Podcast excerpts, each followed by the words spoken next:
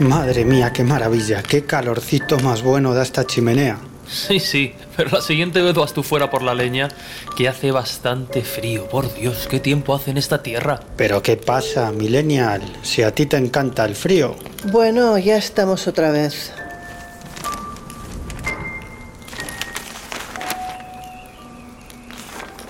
Anda, fíjate, repasando las noticias del año 2020 relativas a los temas que nos alucinan, bueno, pues dice el periódico que un tipo que debe de llevar años intentando dar precisamente caza al, ser menos cazado, por lo menos físicamente, sí, sí fotográficamente y en vídeo, pero desde luego nadie ha conseguido agarrarlo por el cuello, el monstruo del lago bueno, pues es uno de los miembros más ilustres del mundo del misterio. Parece ser que, como digo, hay alguien que va a aportar pruebas definitivas, ni más ni menos que de su existencia. La pregunta es si esto será como siempre pues mira, según he leído, hablamos de un hombre que ya de por sí se considera un cazador del monstruo del lagonés.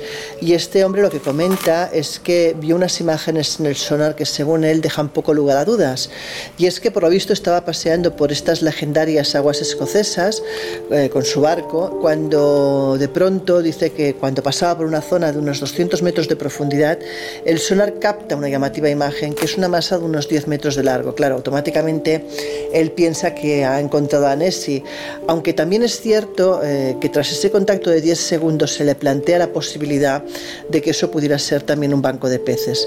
En cualquier caso, la duda sobre todo la siembra el hecho de que este señor sea el director del crucero Loch Ness, con lo cual tiene cierto interés en que este monstruo evidentemente sea cierto. ¿no? Tras leer la noticia, Craig eh, Wallans, que es un experto en sonar, comentó precisamente que es más posible que se trate de un esturión o de un banco de peces que no del monstruo del lagones, aunque evidentemente también se alegraría de si la noticia fuera cierta. Bueno, más divertido fue el día en que los ACDC intentaron darle caza.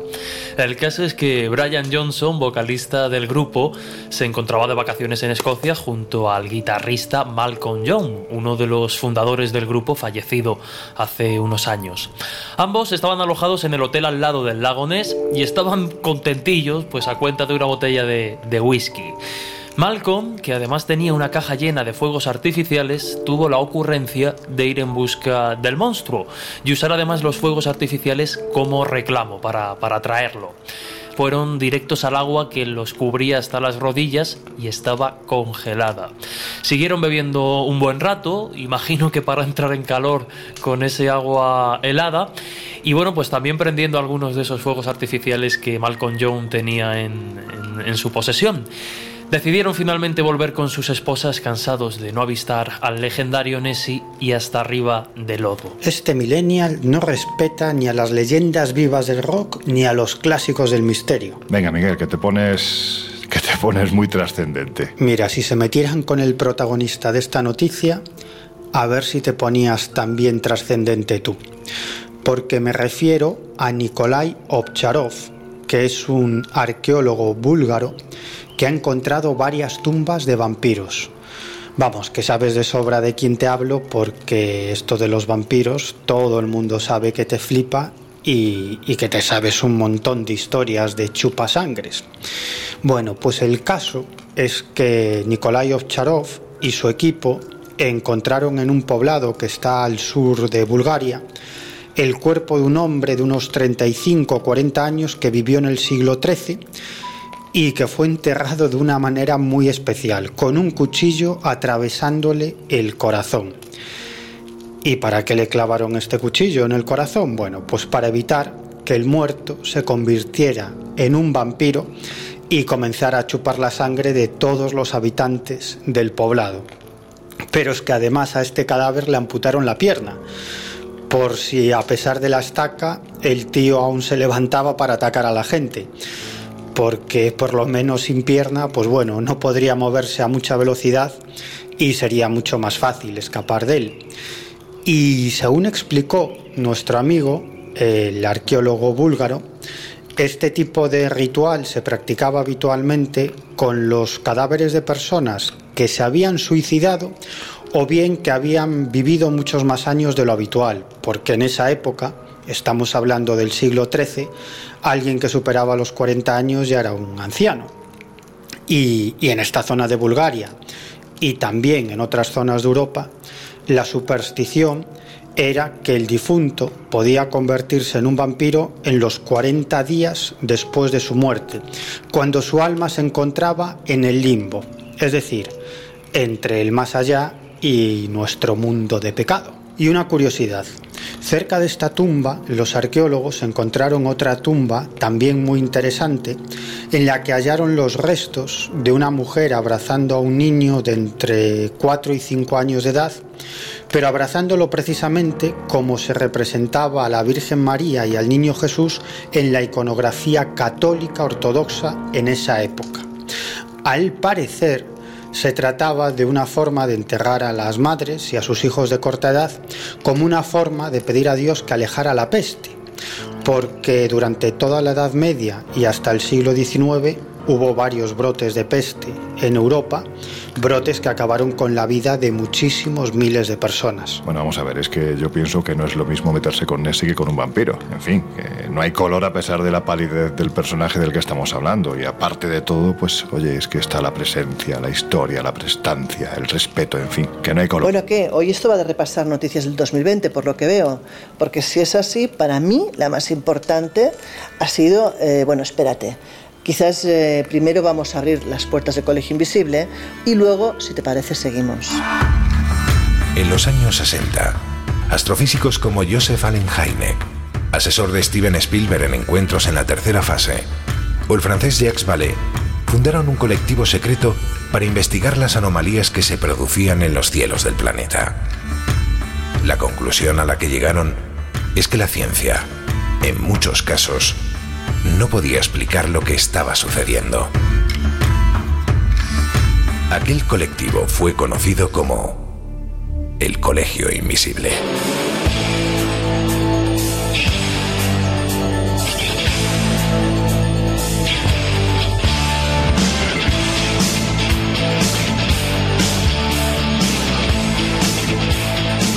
El Colegio Invisible, con Lorenzo Fernández Bueno y Laura Falcó en Onda Cero.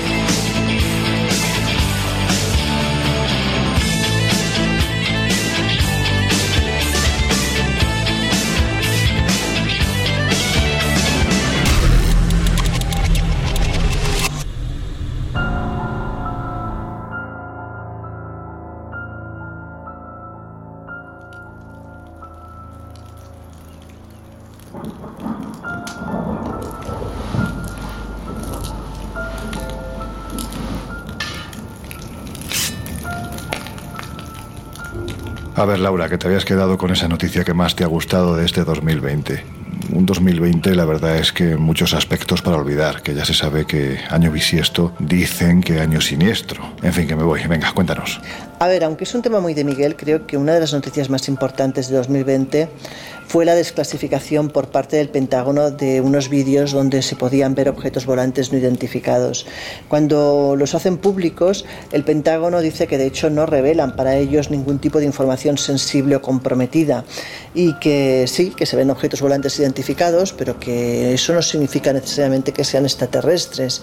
Lo que significa es que no se conoce el origen del objeto. En cualquier caso, ellos lo hacen público porque estos vídeos, uno que es del 2004 y otros dos que son del 2015, se hicieron primeramente públicos por The Stars Academy, por The New York Times, en 2017 y 2018. Y el revuelo en las redes fue tan grande y se crearon tantos hilos eh, hablando de la posible falsedad de estos vídeos que finalmente el Pentágono decidió afirmar que eran ciertos. ¿no? El caso es que el primero de los vídeos dura 75 segundos y fue grabado en, eh, bueno, a 100 millas adentro del Océano Pacífico. Y esto ocurrió cuando dos pilotos de la Armada decidieron interrumpir la misión de entrenamiento que estaban llevando a cabo para investigar precisamente la actividad de un artefacto no reconocible, un artefacto extraño, que además llevaba semanas eh, volando por la zona y que ellos ya habían empezado a rastrear. Los otros dos documentos son grabados eh, también mediante infrarrojos, pero en este caso frente a la costa atlántica. Hablamos entre Virginia y Florida, según comentaban la gente del Times. El caso es que en, en estos segundos vídeos se puede oír con perfecta claridad los comentarios de los pilotos que están, pues como os podéis imaginar, muy desconcertados.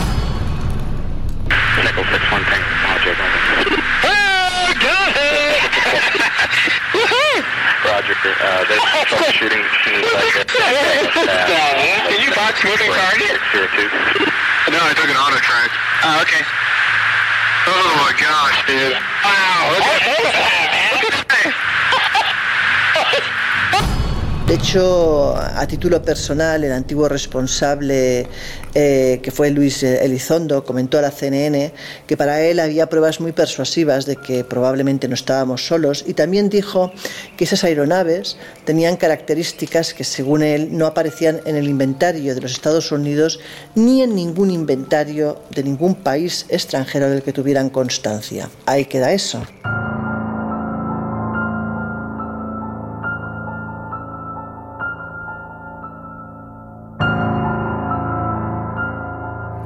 Claro, es que uno de los aspectos más interesantes de este asunto de los vídeos de ovnis captados por pilotos de combate de los Estados Unidos es por qué salieron a la luz estas filmaciones. Es decir, quién filtró estas filmaciones al diario New York Times y a una asociación civil que investiga ovnis. Bueno, yo estoy prácticamente seguro de que fueron varios pilotos de combate de la Marina los que dieron a conocer estos vídeos. Y creo que lo hicieron por una razón muy concreta, porque estaban y siguen estando muertos de miedo ante la presencia de ovnis cerca de sus cazas durante ejercicios militares muy complejos. Bueno, lo que tenían miedo es de que alguno de estos ovnis pudiera provocar un accidente aéreo. Y esto lo sé porque cinco pilotos de combate se pusieron en contacto con periodistas del New York Times para denunciar esta situación. Y estos pilotos aseguraron a los periodistas que ellos y la inmensa mayoría de sus compañeros habían detectado y perseguido ovnis que hacían gala de una tecnología de ciencia ficción descendiendo decenas de miles de pies en un segundo, haciendo giros perfectos de 90 grados en el aire, o incluso parándose de repente y acelerando de forma instantánea. Y también dijeron estos pilotos a los periodistas que los ovnis suelen hacer de las suyas durante los entrenamientos de combate en los cielos de los Estados Unidos y que estos ovnis no permanecen minutos, sino horas en el espacio aéreo de los Estados Unidos. Y como digo, en alguna ocasión estos objetos estuvieron a punto de provocar una desgracia, como por ejemplo cuando dos F-18 volaban en paralelo sobre las aguas del Océano Atlántico, al este de Virginia Beach y de pronto un ovni pasa entre estos dos cazas de combate y además muy cerca de la carlinga de una de las aeronaves. Y la descripción que hicieron los pilotos de este extraño objeto es absolutamente flipante. Se trataba de un cubo perfecto rodeado de una esfera traslúcida. La cuestión es que como consecuencia de las declaraciones de estos pilotos de combate, el portavoz de la Oficina de Operaciones Navales, que se llama Josep Gradischer, tuvo que ofrecer una declaración pública en la que aseguró que el ejército de los Estados Unidos desconocía la naturaleza de esos no identificados que constantemente violaban el espacio aéreo de los Estados Unidos. De hecho, este portavoz de la Oficina de Operaciones Navales dijo lo siguiente, queremos llegar al fondo del asunto necesitamos determinar quién es el responsable de los avistamientos, de dónde proceden y cuáles son sus intenciones. Tenemos que encontrar la forma de que estos sucesos no vuelvan a ocurrir.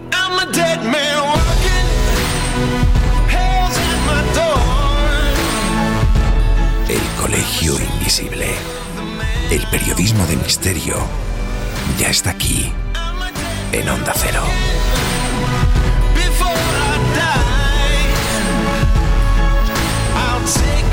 all I can into the night and kill till I die.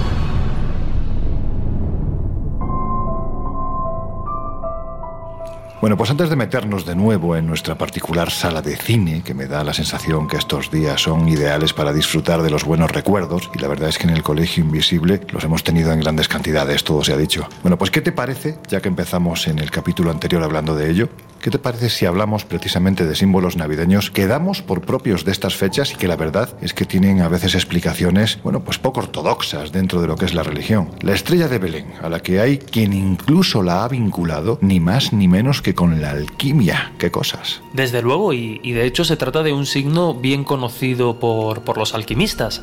Aparece representada, ilustrada en diferentes manuscritos y suele aparecer en la redoma, en este recipiente que utilizan los alquimistas, en este caso, pues mientras el adepto trabaja para concluir la gran obra.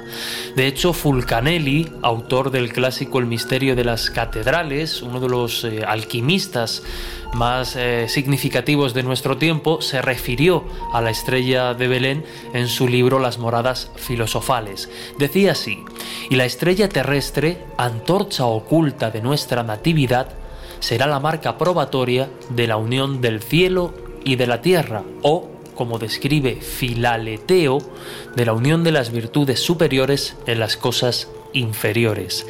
Cuando habla de natividad, en este caso Fulcanelli se refiere a la consecución de la piedra filosofal, a la que bueno, pues equiparan el nacimiento del niño divino, del niño Jesús. Uno de los discípulos de, Fulcanelli eh, hablaba así, ¿no? Decía que para nosotros, que trabajamos por vía seca en el horno, la morada filosofal, a la vez la más humilde y la más opulenta, es la caverna de Belén, donde la Virgen María dio a luz al niño divino. De este modo vemos que la estrella de Belén significa o implica que el alquimista, que el adepto está de algún modo en el buen camino. En fin, no deja de ser tremendamente curioso el juego que puede llegar a dar una estrellita, ¿verdad? Y mira que hay un buen puñado en el firmamento. Ahora, es evidente que esta, bueno, pues, pues esta era muy especial, o espacial, porque hay quien también habla de ella como si de un objeto artificial se tratase. Laura, yendo a las noticias y sobre todo a las que más te gustan a ti, fenómenos extraños, aparecidos, también los ha habido en este año que ya, que ya podemos empezar a olvidar, ¿verdad? Bueno, yo te diría que de todas las noticias de 2020 que he leído, la que quizás me causó mayor impacto y además me pareció increíble realmente fue la que ocurrió, la noticia que saltó a la luz pública en todos los medios de comunicación prácticamente de Argentina. Hablamos de lo que ocurrió en el Hospital Barranqueras Seba Perón del Chaco y una noticia que saltó a la luz pública porque uno de los médicos que sufrió en sus carnes eh, lo que ocurrió, el suceso, eh, decidió abrir un hilo argumental en Twitter y explicarlo a todos sus seguidores. ¿Y qué fue lo que ocurrió? Pues bueno, ocurrió que era de noche y estaban haciendo guardia y de pronto aparece en el hospital un hombre que parece un mendigo que golpea tímidamente la puerta de la guardia y es atendido por la enfermera. Ella lo registra y lo hace pasar al consultorio. El motivo de la consulta era pues dificultad para respirar, tos y fiebre, un cuadro típico pues de lo que sería el COVID, ¿no?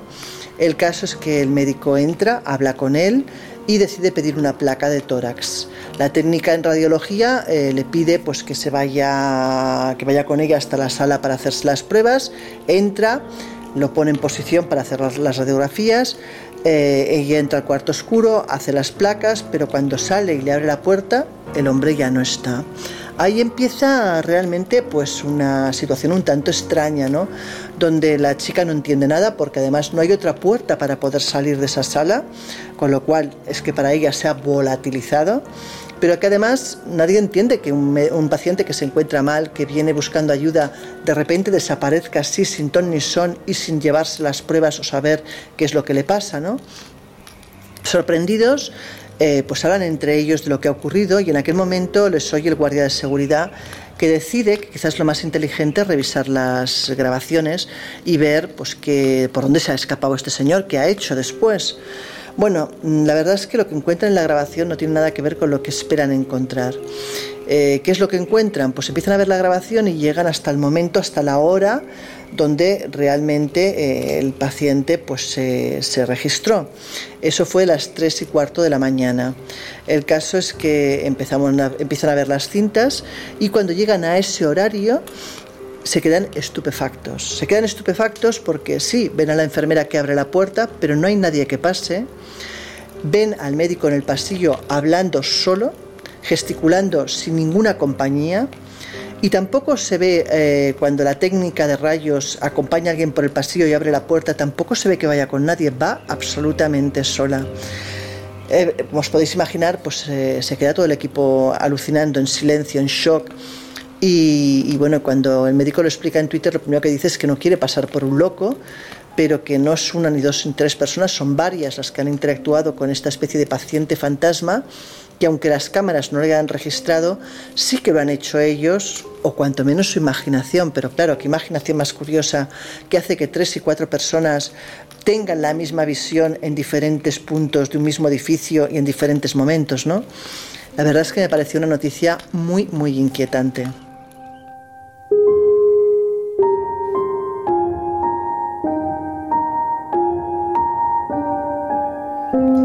Oye, ¿y esto que has contado no te ha recordado algo? Pues es que a mí la verdad es que esta historia me recordó muchísimo a lo que me explicó Josep Guijarro hace unos años, ¿no? Eh, una historia que yo la apodé la, la, historia del ángel, porque realmente, bueno, parece fruto de, de, un ángel lo que ocurrió aquel día. Él me habla de una mujer eh, que le cuenta una historia realmente bueno, flipante. Y hablamos de una chica que estaba embarazada de varios meses ya, en un estado avanzado de gestación, que empieza a tener pérdidas y se va de urgencias y su doctora pues le hace todas las pruebas pertinentes, ecografías, etcétera, y le dice que sintiéndolo mucho eh, el bebé que esperaba está muerto tras esos minutos, como os podéis imaginar, de shock, de duelo, de, bueno, de drama, eh, pues su marido tiene que quedarse con la doctora mientras ella la llevan a hacer un legrado. El caso es que cuando ella llega a la sala de espera previa a entrar en el quirófano, cuando de repente un segundo médico aparece en esa sala y le dice que prefiere hacer una segunda ecografía porque tiene dudas realmente de que, bueno, de que, no, de que las cosas no sean lo que parecen.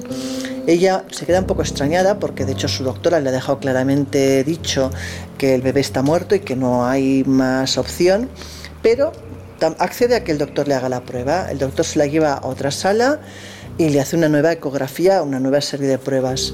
Y en esa nueva serie de pruebas el doctor le dice que eh, no espera un niño, que esperaba dos niños y que uno de ellos sigue vivo. El caso es que cuando le dice eso, le dice que tiene que irse un momento, que ahora vuelve y cuando desaparece, al cabo de unos minutos, aparece el enfermero de turno diciéndole que qué hace allí, que le había dejado él en la sala de espera para el legrado y que cómo ha llegado a esa sala. Y entonces ella le cuenta que ese segundo médico eh, le ha hecho más pruebas y que ha salido que hay un segundo bebé vivo. El enfermero se queda alucinando y le dice que no hay un segundo médico, que, que, que, quién la ha atendido. Bueno, en cualquier caso, la mujer está en tal estado de ansiedad que finalmente baja a la doctora y ella le explica nuevamente la historia. La doctora le vuelve a decir que no hay otro médico, que en esos momentos la médica que está de guardia es ella, que eso es imposible, que no hay nadie además que corresponda a esa descripción. En cualquier caso, eh, viendo el estado de ansiedad de la mujer, la doctora decide hacerle una segunda ecografía, más que nada para que ella se quede tranquila pero la sorpresa viene cuando le hace esa segunda ecografía y efectivamente detecta que hay un segundo latido y que hay un segundo bebé. Bueno, eh, ese médico nunca encontraron quién fue. La doctora afirmaba que no existía en absoluto, también decía lo mismo el enfermero, pero indiscutiblemente le salvó la vida a ese bebé, con lo cual, pues de ahí mi explicación de que eso tuvo que ser un ángel, ¿no?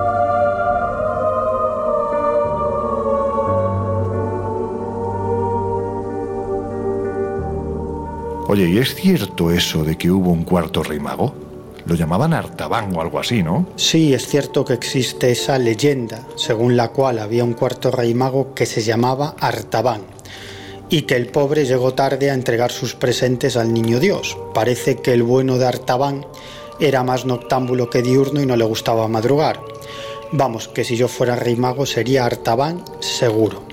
Bueno, esto de que no le gustaba madrugar me lo acabo de inventar, pero tampoco pasa nada porque toda la historia de Artaban también es una invención, concretamente una invención de Henry Van Dyke, un teólogo presbiteriano estadounidense que en 1896 escribió un cuento de Navidad titulado El otro rey mago. Ahora, también es cierto que la creencia tan extendida sobre los tres reyes magos es en gran parte un invento, una leyenda, porque de entre todos los evangelios canónicos, es decir, aquellos evangelios reconocidos por la Iglesia, solo el de Mateo cita a estos tres reyes magos y lo hace de un modo muy escueto, casi de pasada. Es más, en ningún momento se dice que fueran reyes, únicamente se describe a estos personajes como magos de un lejano y nebuloso oriente que siguieron una estrella que los guió hasta el portal de Belén y que una vez frente al niño Jesús le ofrendaron oro, incienso y mirra. Y ya está, no hay más datos. Además, el hecho de que Mateo escribiera que eran magos generó no pocos quebraderos de cabeza a los teólogos de la Iglesia, ya que mago en aquella época podía aludir a un abanico bastante amplio de personas, desde farsantes a sabios, pasando por astrólogos, curanderos o sacerdotes de cultos muy extendidos en aquella época, como por ejemplo el mazdeísmo.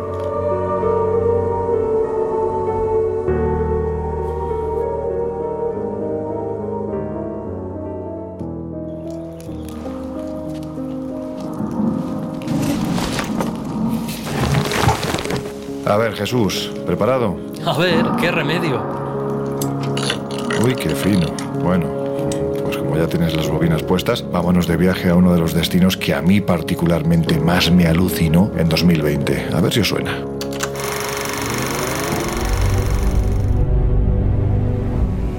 Pues si hubo alguien que a lo largo de sus diferentes programas y viajes elucubró con la procedencia de ese conocimiento y que hizo una fantástica serie llamada El Otro Perú a finales de los 70, cuando nadie o casi nadie emprendía exploraciones como esta, ese fue Fernando Jiménez del Oso, ¿verdad Jesús? Pues sí, nuestro admirado, respetado y añorado Fernando Jiménez del Oso. No solo la serie El Otro Perú, sino El Otro México, en busca del misterio, siempre que, que, que tuvo oportunidad intentaba barrer para casa y abordar cuestiones que, que, tienen que ver con el que probablemente fuese su gran tema, su gran pasión, siempre acompañado de otras muchas cuestiones como, hombre curioso e inquieto que era. Pero sin duda uno de los temas que más llamó su atención tenía que ver precisamente con todas esas culturas y civilizaciones y sociedades precolombinas, con toda esa producción arqueológica, con toda esa producción mitológica que como bien sabemos en el colegio invisible, pues muchas veces detrás de esa mitología, detrás de la leyenda, hay una base real, hay algún dato, algún detalle que nos hace plantearnos serias cuestiones. Por ejemplo, si detrás de todos esos dioses, como por ejemplo pudo ser Viracocha, no habría una evidencia de otra humanidad o de seres directamente extraterrestres.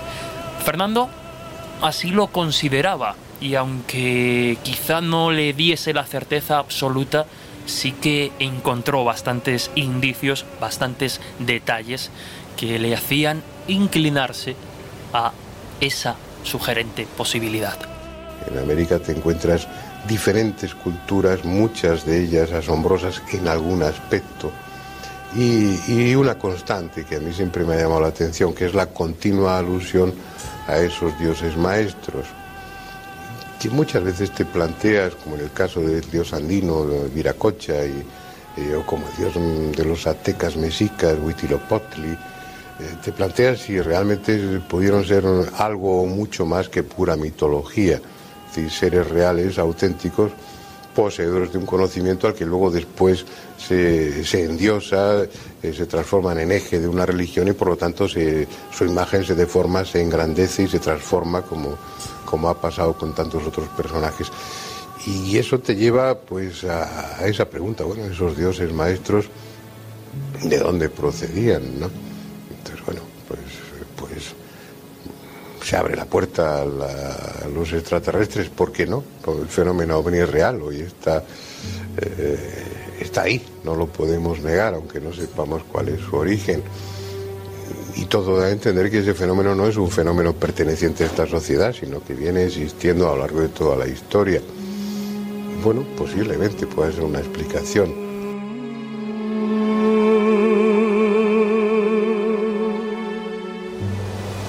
Como veis, la posibilidad, la hipótesis es desde luego sugerente. Si atendemos a que el fenómeno ovni no es algo que nazca o que surja a mediados del siglo pasado, sino que acompaña al ser humano, como así demuestran crónicas, relatos y testimonios desde hace miles de años, Ojo, fenómeno ovni como algo ambiguo. Nuestras interpretaciones sobre el mismo pueden ser erróneas o, diferentes, pero el fenómeno como tal sucede, está ahí, es objetivo, ahí es, es, indiscutible. Luego ya está en que sean seres extraterrestres o no lo sean, eso sería otra cuestión. Pero en cualquier caso, ¿de dónde procedía esa gente, esos restos de civilización? Ya hemos comentado antes el detalle, esa posibilidad de transmitir conocimiento entre diferentes culturas, como pudo ser el imperio inca y la cultura pascuense, la de la isla de Pascua, quién sabe si con esos conocimientos arquitectónicos. Por tanto, la pregunta procedente es,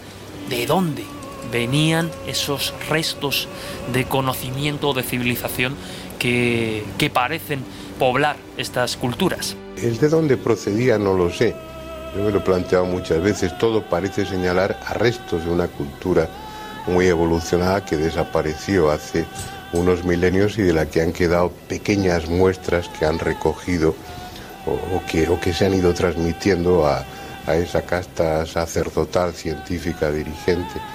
Pero bueno, también hay otros recursos. Yo creo que a veces eh, pues uno se puede plantear lo, lo que se llama ciencia infusa y que las técnicas pues de, introspección, las técnicas de meditación, de apertura de conciencia, pues probablemente hayan sido una vía en algunas ocasiones para acceder a un tipo de conocimiento que por otra vía no habría sido posible. Todo es especulación. El hecho es que hay eh, evidencias que demuestran que sí, que esa gente respecto a algunos temas, en algunas cuestiones, tenía unos conocimientos eh, incomprensibles desde nuestro punto de vista.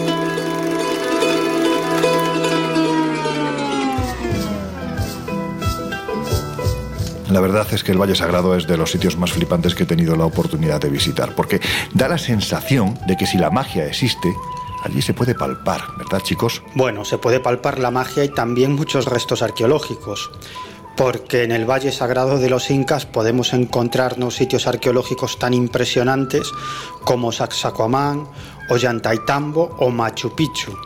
Y la magia es cierto que se palpa en el ambiente, porque muchas de las tradiciones de los antiguos incas todavía siguen vivas en las gentes que hoy en día habitan el Valle Sagrado. Hombre, es que hablamos de un lugar único en el mundo, el Valle de los Incas, un lugar que desde luego pues se eligieron debido a sus cualidades geográficas y climáticas y que bueno, pues es un auténtico parque temático de, la arqueología para, para sorprenderse. Aparte, Perú no deja de sorprender. Fijaros que precisamente a principios de 2020 en Nazca hubo un nuevo descubrimiento. Hablamos del mes de enero y hablamos del equipo arqueológico dirigido por John Isla, que es el arqueólogo del Ministerio de Cultura de Perú, que está a cargo precisamente de las provincias de Nazca y de La Palpa. El caso es que lo que se descubrió fue durante unos trabajos de limpieza rutinarios y de conservación y restauración de esa zona. Y el proyecto se había iniciado en noviembre de 2019 para construir, aparte de la limpieza, para construir el acceso de vehículos y un aparcamiento en la zona. Y fue durante esos trabajos de, limpieza, de desescombro, que uno de los técnicos avisó de que había algo en el camino, en el trozo, que parecía un trazo no natural, parecía algo hecho por la mano del hombre. Los arqueólogos, evidentemente, pues se fueron rápidamente a ver lo que era y descubrieron pues unas líneas que no parecían muy definidas, pero que sí que hacían suponer que podían ser hechas por la mano del hombre. Tomaron fotografías con drones y tras analizar las imágenes eh, se dieron cuenta que era la imagen de un felino. Limpiaron la figura y bueno, desgraciadamente, pues con todo lo que estaba aconteciendo del coronavirus, tuvieron que parar durante tiempo los trabajos, pero es verdad que han descubierto pues una figura única y singular, que es un geoglifo, que es un gato manchado, que según los investigadores para la cultura eh, del lugar eh, pues estamos hablando de una divinidad. Para ellos era el gato, este gato era una divinidad auténticamente. Y de hecho existen muchas representaciones de esta figura en cerámica, en textiles y en otro tipo de materiales, aunque algunas más tardías.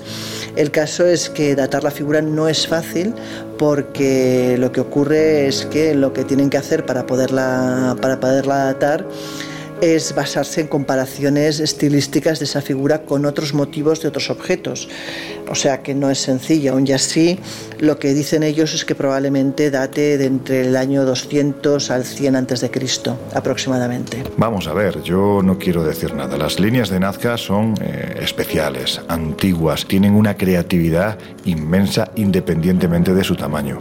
Es conocido, además, con todos mis respetos, que, el pueblo peruano, bueno, pues cuando llegan, por ejemplo, unas elecciones, les encanta llenar las laderas de las montañas con mensajes electorales. Esto lo he visto yo. Este dibujo, sinceramente, no tiene nada que ver con, con las líneas auténticas, si me permitís decirlo así. Y si me permitís además establecer un símil, es como lo que ocurría en la casa antigua de las caras de Belmet y lo que ocurrió después en la casa nueva. Aquello que se manifestaba a través del cemento en la casa antigua no tenía absolutamente nada que ver con lo que aparecía en la casa nueva. No quiero decir que esto fuera ya un argumento de peso sólido para decir que lo primero era verdad y lo segundo era mentira, pero evidentemente si establecemos la, la diferenciación, pues es que es tremenda. Y en el caso de este nuevo geoglifo, este nuevo dibujo que ha aparecido en Nazca, sinceramente, es que no tiene nada que ver ni con las antiguas líneas de Nazca, ni con las todavía aún más sorprendentes y todavía aún más antiguas líneas de Palpa. Por lo tanto, mi conclusión en este sentido es que mm, si lo ha hecho un niño,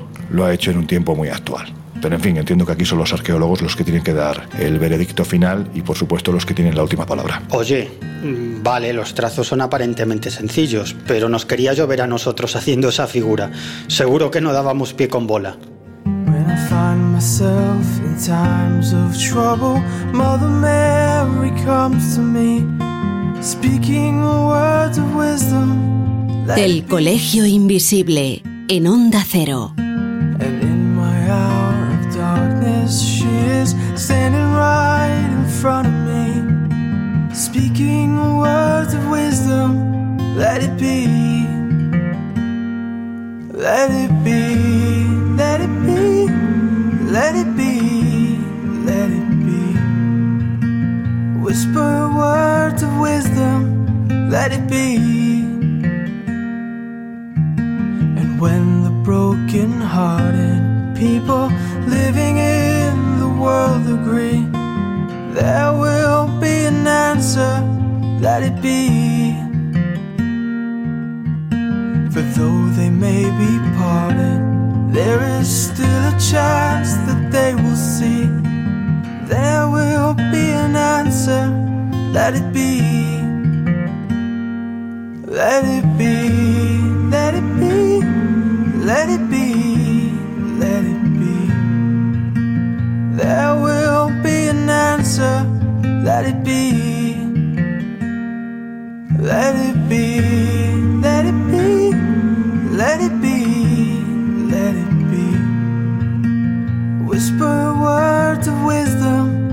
let it be.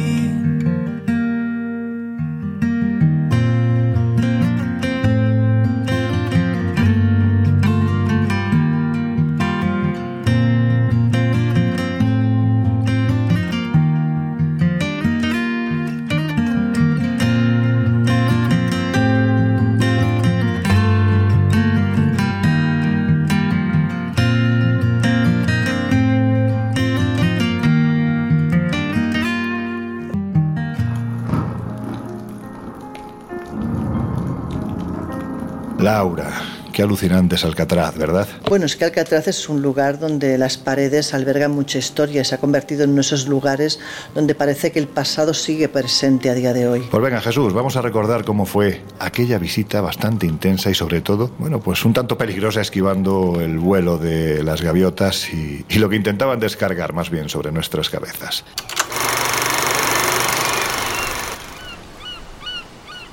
Voy a ir un poco a lo que es el meollo de la historia. ¿no? Es una cárcel que antiguamente pues, había sido desde hospital, casa de pobres, eh, lugar de trabajo para esclavos, bueno, de todo. Con lo cual la historia que acarrea también detrás es importante.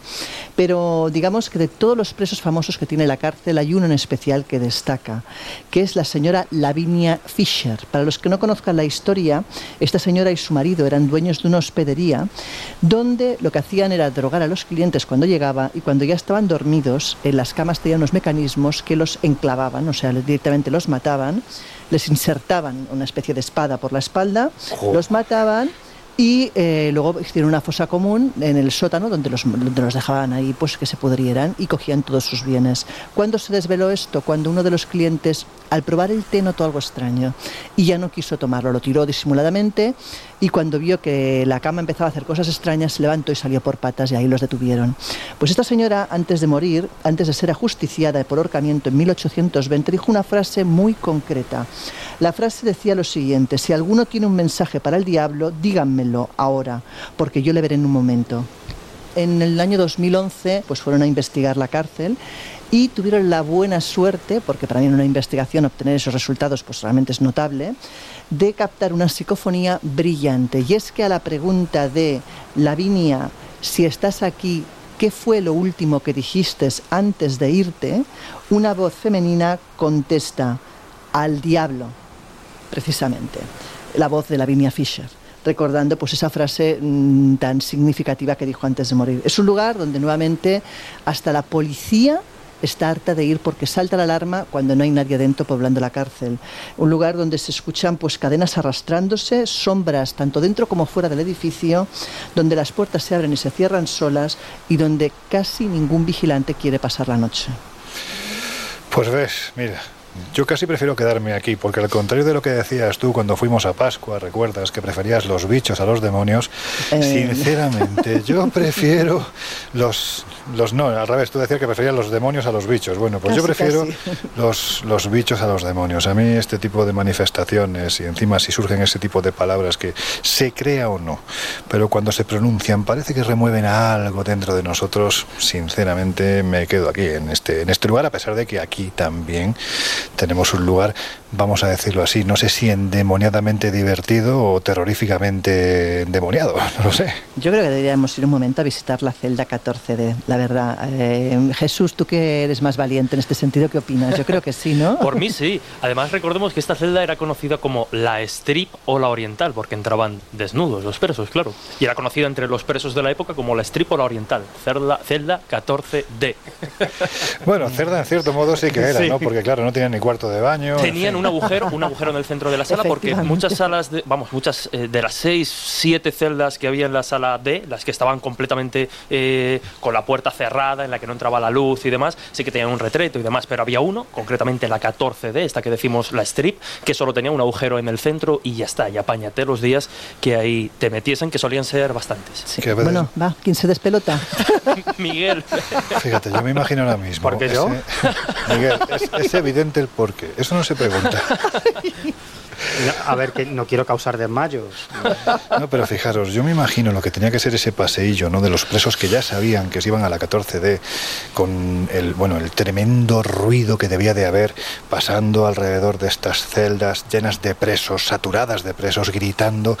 Esa persona es normal que al enfrentarse directamente a ese sótano, a esa oscuridad, a esa celda, es normal que se hiciera absolutamente todo encima del terror que le provocaba. Mira, yo he estado dos veces y las dos veces he hecho el ejercicio de quedarme a solas dentro de la 14D. Te puedo asegurar que el cuerpo te pide salir por patas. Ahora yo te pregunto, Laura, ¿tú estás segura, hija, de que quieres ir allí? Yo quiero que lo sientas tú, la roca, el peñón. Bueno, pues, pues venga, vamos, pero si os parece, vamos todos de la mano, ¿vale? Venga. Pues venga, vamos para allá. Vamos.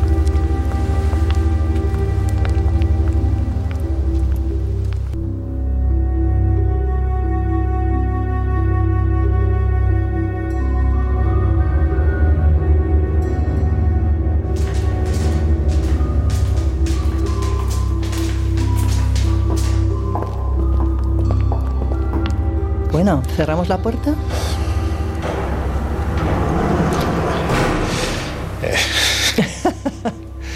Mira, yo soy el único que hace ruidos, porque estos cobardes son más cobardes que yo y no dicen ni pío. Pero porque casi no queda hueco ni para hablar. Si es que las dimensiones son reducidas. Estamos pequeño. aquí que no.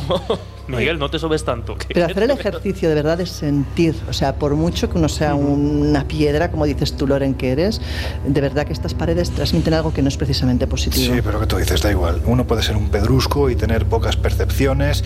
No digo el ser insensible porque evidentemente no se trata de eso, pero es que lugares como este mm, eh, están cargados. Y, no están cargados precisamente de algo positivo. A mí me provocan mucho rechazo, además, pues eso, ¿no? Para que se hagan una idea quienes nos están escuchando al otro lado de estos, de, de estos micrófonos, ¿no? Es un lugar muy oscuro. Es una linterna que, con la que estamos iluminando los rincones. Prácticamente aquí no llega la luz, evidentemente, del exterior. Un lugar húmedo, frío, Frío, desapacible y en cambio tiene como una atmósfera que, que- que te va cargando, que yo creo que si estuviéramos mucho rato saldríamos aquí con dolor de cabeza probablemente. Laura, si tuviéramos que hablar de lo que ha ocurrido aquí, ¿qué podríamos contar? Bueno, como comentaba, el caso más quizás más notorio fue el caso de ese preso que, que murió directamente de pánico, o sea, nunca mejor dicho. De hecho, te digo, todos los presos cuando le decían que tenía que ir a la 14D, eh, bueno, mm, preferían cualquier otra cosa a la 14D, porque la fama había corrido. Decían que había un, un ser incorpóreo con ojos rojos que agredía a los presos que pasaban la noche allí. O sea, imagínate el pavor entre gente que se supone, iba a decir una, mm, una, una- una barbaridad, ¿no? Pero gente que se supone que, que tenían, vamos, eh, lo que tú ya sabes, pelado, Sí. eh, como para tener miedo de una celda. Pues muchos de ellos eh, entraban en pánico real cuando les decían que tenían que ir a la 14D. Yo estaba aquí. No había luz. Y en esta parte superior dos puntos rojos, como si fuesen ojos, saliendo de la esquina. Y empezaron a avanzar hacia mí. Se iban haciendo cada vez más brillantes mientras se acercaban.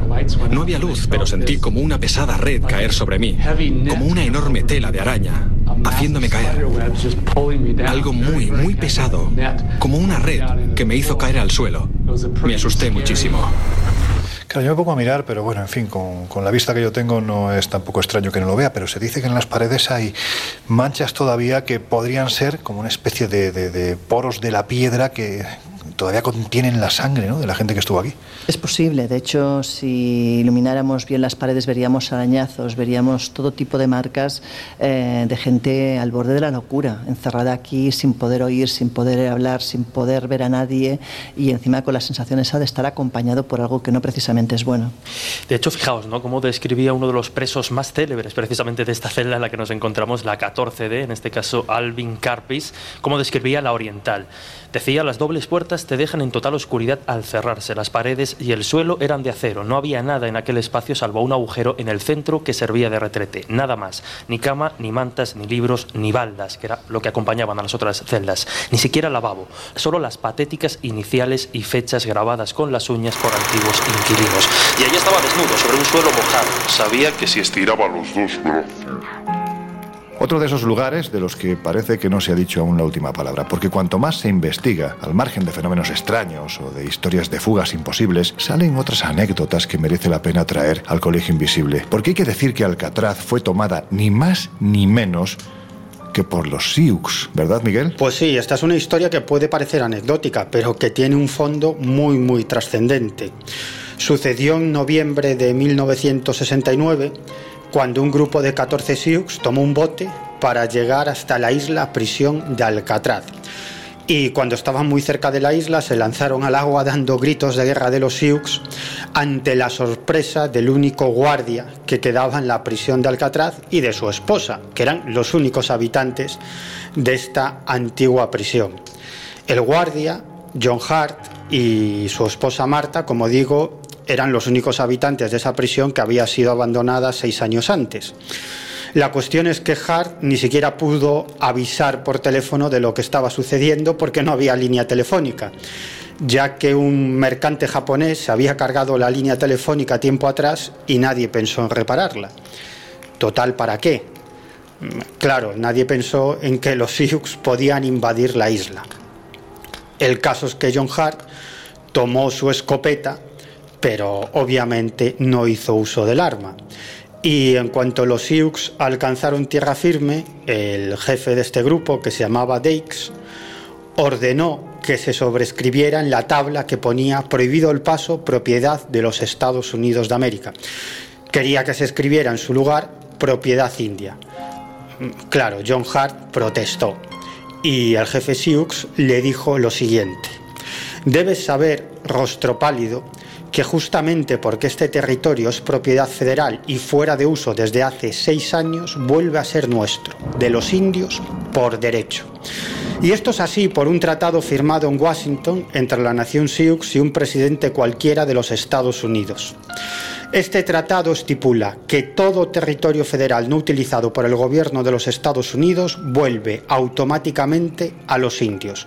Por lo tanto, rostro pálido, Alcatraz nos pertenece. Bueno, este fue un acto reivindicativo sobre los derechos de los grupos indígenas originarios de Norteamérica y a los que el hombre blanco había arrebatado su territorio y, más importante, su forma de vida.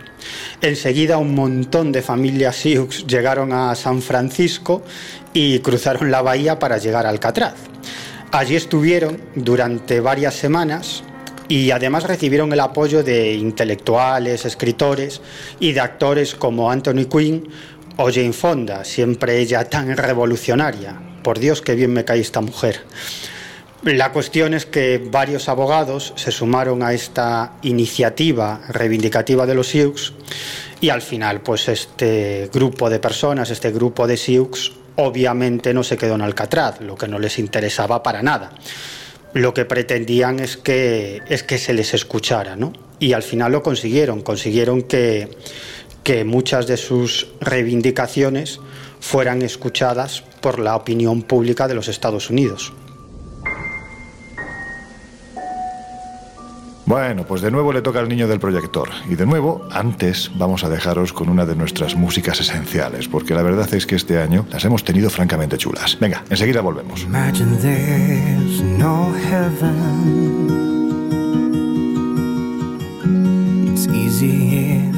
You try.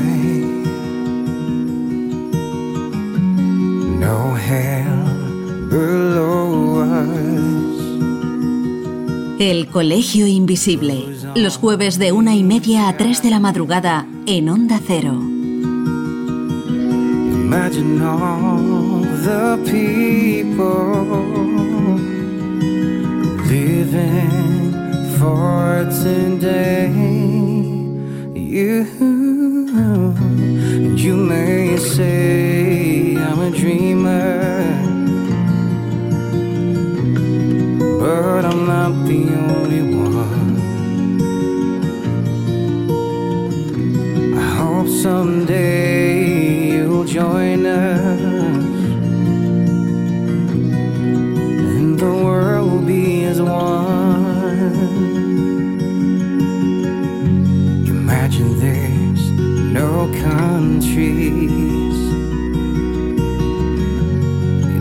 hard to do. Nothing to kill or die for.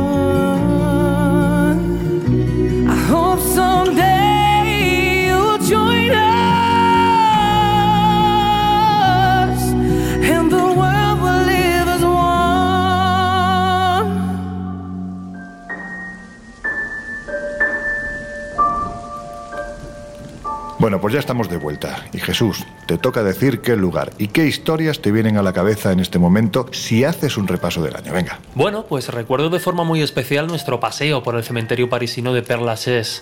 Es un lugar único, plagado de, de personajes e, e historias fascinantes. Allí encontramos en un mismo e inmenso lugar, porque es un cementerio enorme, pues al padre del espiritismo Alan Kardec o a Jim Morrison, que es uno de los representantes más ilustres de- del trágico club de los 27.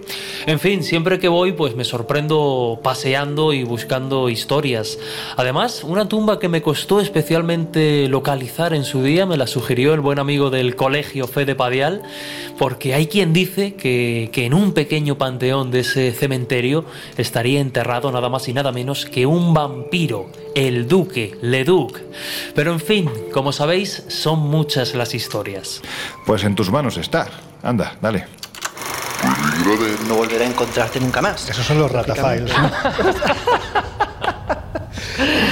¿no? Pero bueno, no nos olvidemos de un detalle, que también tiene fama de ser un lugar típico de reunión de sociedades secretas o de realización de rituales satánicos. Aquí se han celebrado ese tipo de rituales. Eso dicen. De hecho, por Dicen- eso se acabaron, digamos que cerrando. Nada, no hay forma de que deje Jesús. Hoy está muy lanzado. No, porque no lo he dicho, ¿no? Pero la primera vez, la primera vez que visité París, fíjate que bueno, que, que- que París está cargada, ¿no? De, de- de- de monumentos. Lo que más me sorprendió y me sigue sorprendiendo a día de hoy fueron las, las catacumbas. Las catacumbas, Quedé impresionado, sí, sí, sí.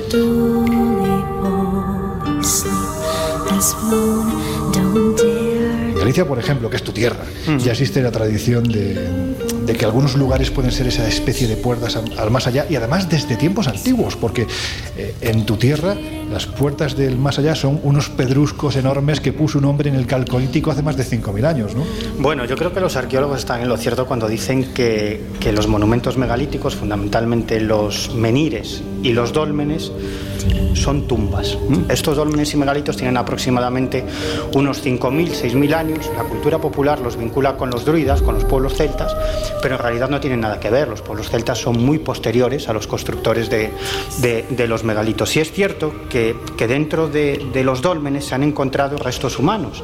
Y es cierto que nuestros ancestros de muchísimas épocas, de hace 5.000 años, 6.000, en la época de los constructores, incluso posteriormente, dejaban sus restos dentro de los dólmenes, pero no porque los utilizaran a modo de tumba, sino porque esos restos humanos, eh, normalmente huesos, eh, vendrían a ser el símbolo o la, la materia que contenía la fuerza vital, el alma, la energía de la persona. Y si os dais cuenta, los dólmenes no son más que mm, el símbolo en piedra del útero materno.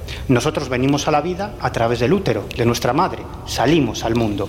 Y cuando fallecemos volvemos al útero materno, porque hay que darse cuenta que los dólmenes antiguamente no eran tal como los vemos ahora, sino que estaban cubiertos de tierra, eran una especie de gruta, exactamente, de útero materno.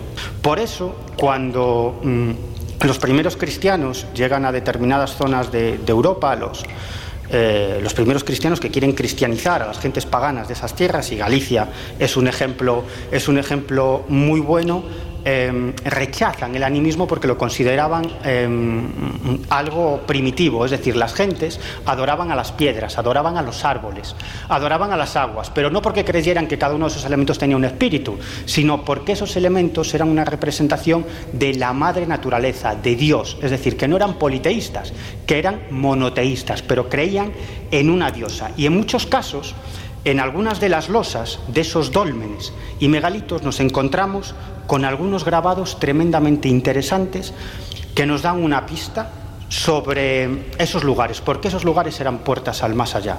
En muchos de estos, eh, de estos dólmenes, como el, el dolmen de Lufang, que está en Bretaña, en la Bretaña francesa, se encuentran una serie de símbolos en los que aparecen pues, unos seres muy extraños, de forma antropomorfa, cruzando unas líneas onduladas. Esas líneas on- onduladas son como la frontera, la puerta del más allá, del otro lado. Cuando esos seres antropomorfos, los dioses, las entidades del otro lado cruzan esas puertas, generan una serie de fenómenos. De hecho, al otro lado de esas líneas ondulantes se suelen representar seres humanos con la cabeza desgajada, eh, sin partes de su cuerpo. em, incluso hay representaciones de espirales como si fueran torbellinos, es decir, que la aparición de esas entidades o el contacto con esas entidades generaba toda una serie de fenómenos en el más acá.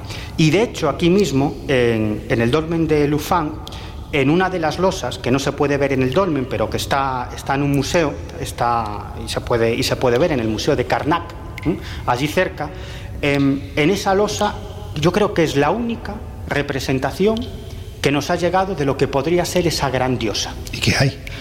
Bueno, yo animo a, a nuestros oyentes que, que enciendan su ordenador, se metan en San Google y pongan simplemente, solamente tienen que poner eh, Dolmen de Lufang, es decir, L-U-F-F-A-N-G, y si le dan a imágenes, una de, las, primeras imágenes o fotografías que salen son esa losa con la representación de la diosa. Bueno, es un rostro muy extraño, es decir, es una figura absolutamente antropomorfa. Su cara está formada por una serie de líneas muy extrañas, su cabeza muy rara, tiene una boca muy rara, unos ojos que llaman muchísimo, muchísimo la atención y, y son muchos los antropólogos que piensan que esta figura es la gran deidad, la diosa madre. Y luego hay un elemento final que yo creo que es esencial para comprender por qué los megalitos son puertas al más allá.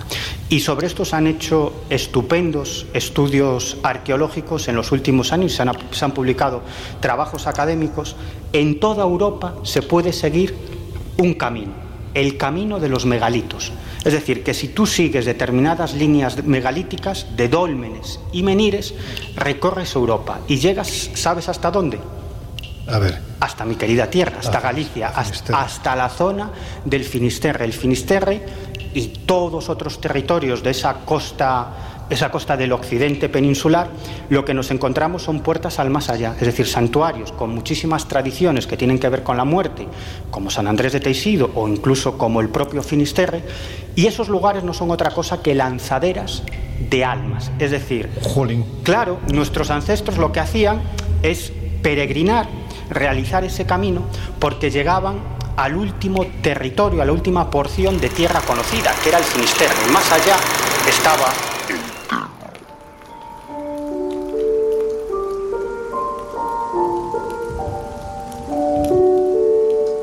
Laura, yo no sé si es de los lugares más encantados, pero lo que es evidente es que atrajo la atención de gente muy diversa y en cierto modo, además, muy espiritual. ¿No es extraño? Da la sensación que se hable de fenómenos precisamente extraños en el célebre cementerio de París. Bueno, lo que te puedo decir es que yo desde luego si paseara por el, por el cementerio de Père Lachaise me iría directa a una tumba, que es la de Alan Kardec, padre del espiritismo por excelencia, y efectivamente eh, invita a que mucha gente del mundo espiritual visite el cementerio. En fin, Miguel, te toca. Lugar, historia, misterio.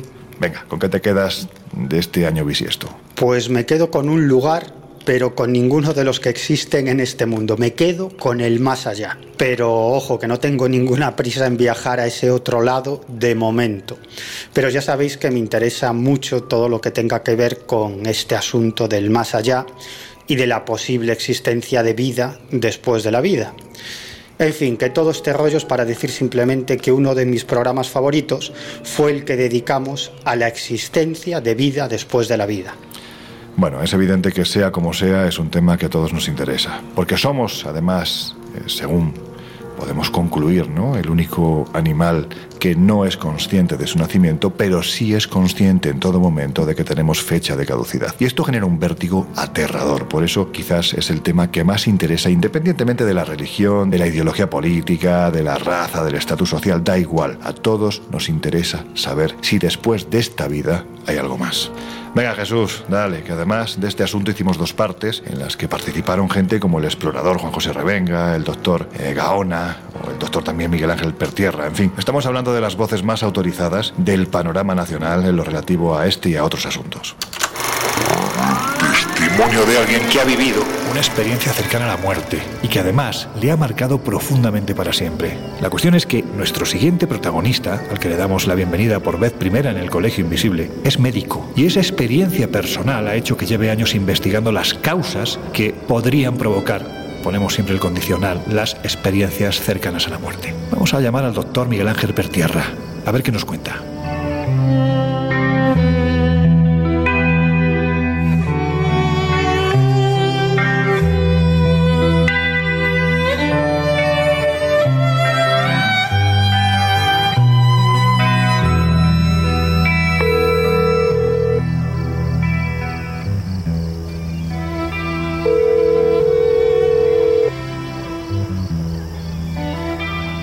Ángel Pertierra. Doctor Pertierra, ¿qué tal estás?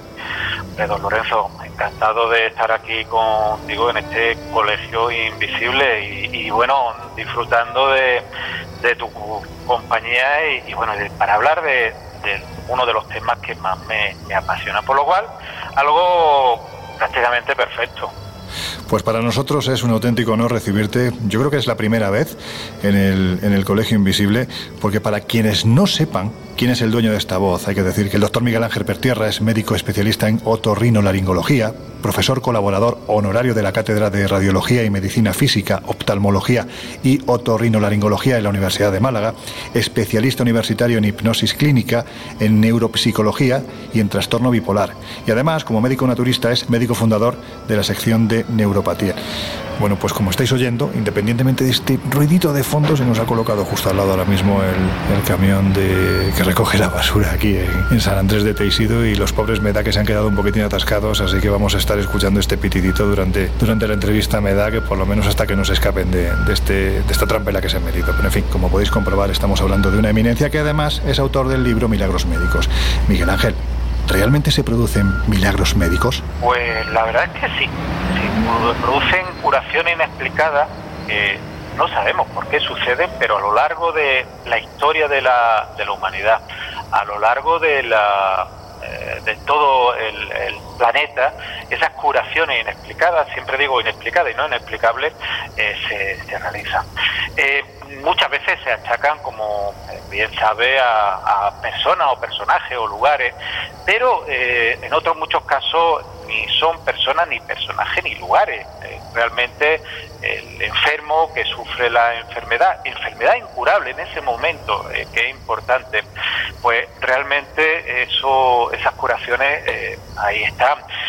Milagro viene de la palabra admirar y realmente se produce una admiración, se admira pues que una persona en un momento determinado, una enfermedad, ya digo, incurable en muchos casos es mortal de necesidad, revierte y además con las con las características que sea rápida, que sea eh, permanente y que sea eh, completa. Entonces, eh, claro, cualquier persona que sufre un tipo de enfermedad grave es su ideal, que en algún momento ocurriese algún milagro. ¿Qué es la muerte y por qué hasta en esto parece haber mucho debate?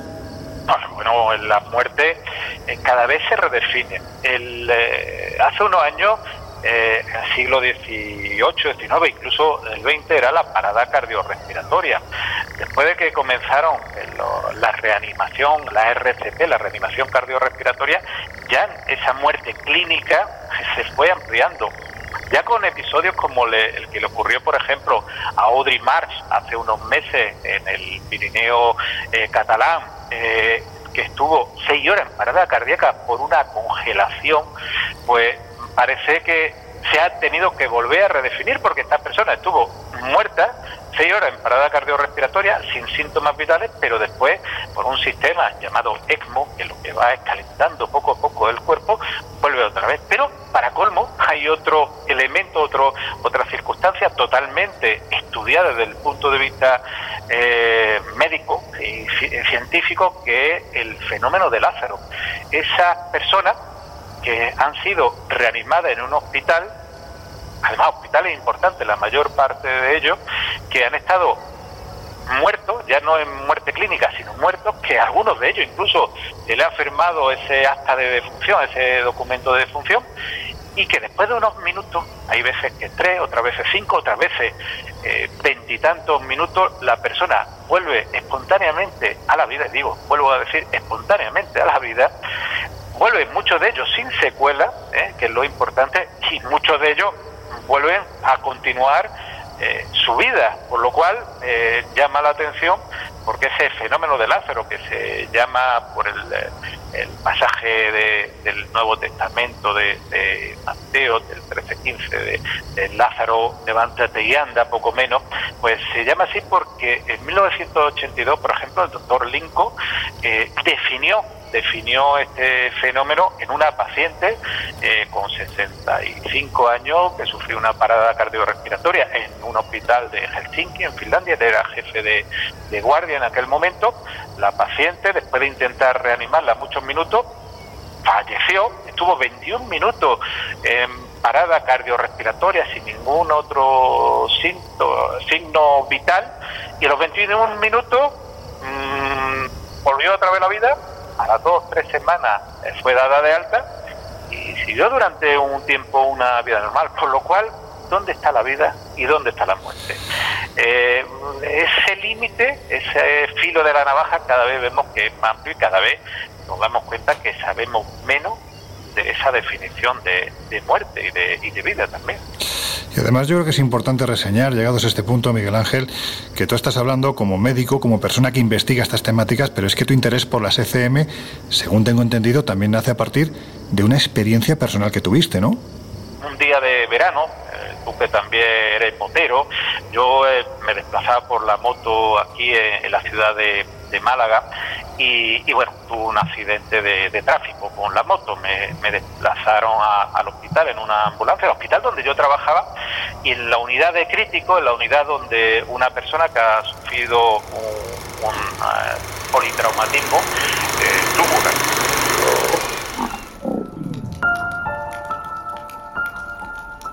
Han sido diez meses, porque empezamos a finales de febrero, verdaderamente intensos, divertidos en muchos aspectos y, trágicos, lógicamente, en otros. Tiempo y pasión que hemos querido compartir con vosotros desde esta maravillosa plataforma radiofónica y en otras ocasiones viajando juntos. Y así lo seguiremos haciendo porque el camino del conocimiento, del saber, de la curiosidad no tiene límites. Es imparable. Así que, pues a por este 2021. Nos aguardan muchas sorpresas en compañía de todos y de todas nuestros queridos invisibles. Hasta entonces, Ahí va otra de nuestras músicas esenciales.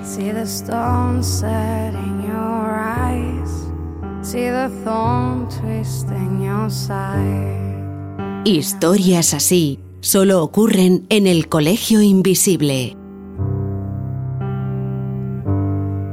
Slay of hand and twist of fate on a bed of nails she makes me wait and I wait without you, with or without you, with or without you. Through the storm, we reach the shore. You give it all, but I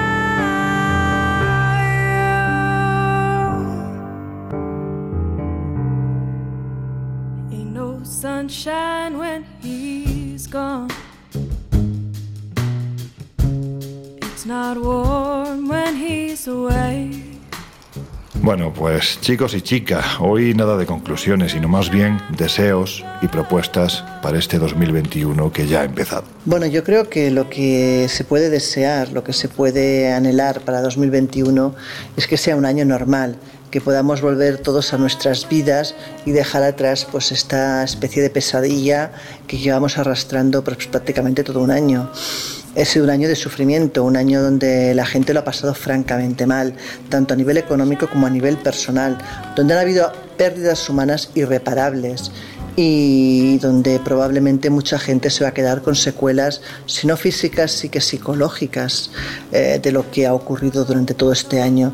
Así que para mí 2021 es un año de sanación, no tiene que ser un año donde la gente pueda recuperar su vida y donde pues aquellos que lo han pasado mal puedan resarcirse. Pues mi deseo es que nos vacunen ya todos de una vez y podamos hacer una vida más o menos normal.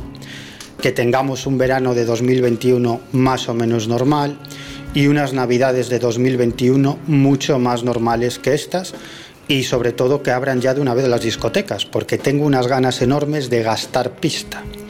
Y eso que no he bailado en mi vida, que siempre he sido más de barra fija. Pero no sé, que tengo ganas de desmelenarme y eso que tampoco tengo pelo. Pues qué decir, vivimos tiempos eh, difíciles y complejos, plagados de, de sufrimiento, así que por desear, pues mis primeros deseos irían, como no, dirigidos a paliar y controlar la situación actual cuanto antes.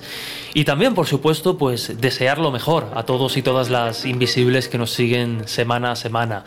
Precisamente en estos momentos poder encontrarnos en un refugio como es el colegio y compartir en él curiosidad y viaje, pues es un auténtico lujo. Y de hecho, pues una especie de, terapia, ¿no? Así que ojalá sigamos creciendo y contando historias durante este nuevo año y muchos más y compartiendo radio como hasta ahora.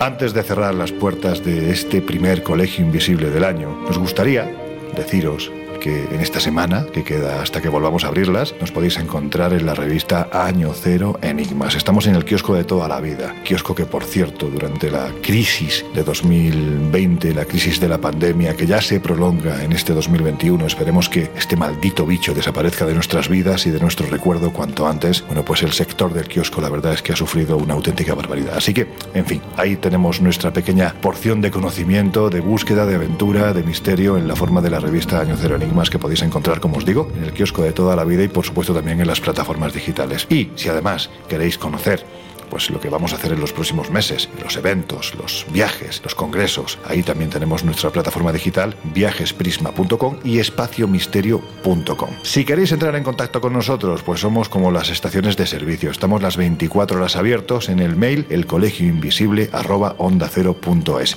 y por supuesto también nos podéis encontrar en el lugar donde la familia cada vez está creciendo más, en redes sociales, en Instagram y en Facebook como el Colegio Invisible en Onda Cero y también por supuesto en Twitter como arroba colinvisible OC.